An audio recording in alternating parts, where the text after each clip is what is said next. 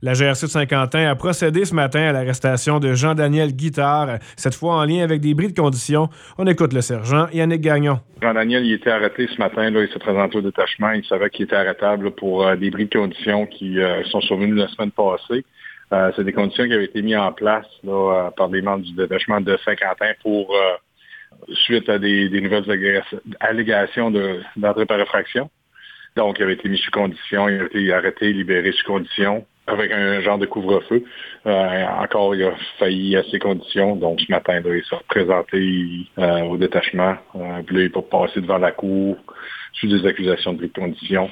Puis il devrait être gardé euh, derrière les barreaux, au moins pour la fin de semaine, pour donner le temps de faire une enquête sur remise en liberté. Jean-Daniel Guittard a été libéré du centre correctionnel régional de Dalhousie le 11 décembre dernier après avoir purgé une sentence de près de cinq mois en raison d'entrée par réfraction dans un commerce, de vol de moins de 5 000 de possession de biens criminellement obtenus et omission de se conformer à une condition. Durant les dernières semaines, la GRC de Saint-Quentin a vu les rapports de vol augmenter dans la région des Hauts-Plateaux, certains impliquant deux mineurs et un adulte, des dossiers qui sont toujours sous enquête. Maxime Gauthier, journaliste IGL, OFM 90, route 17.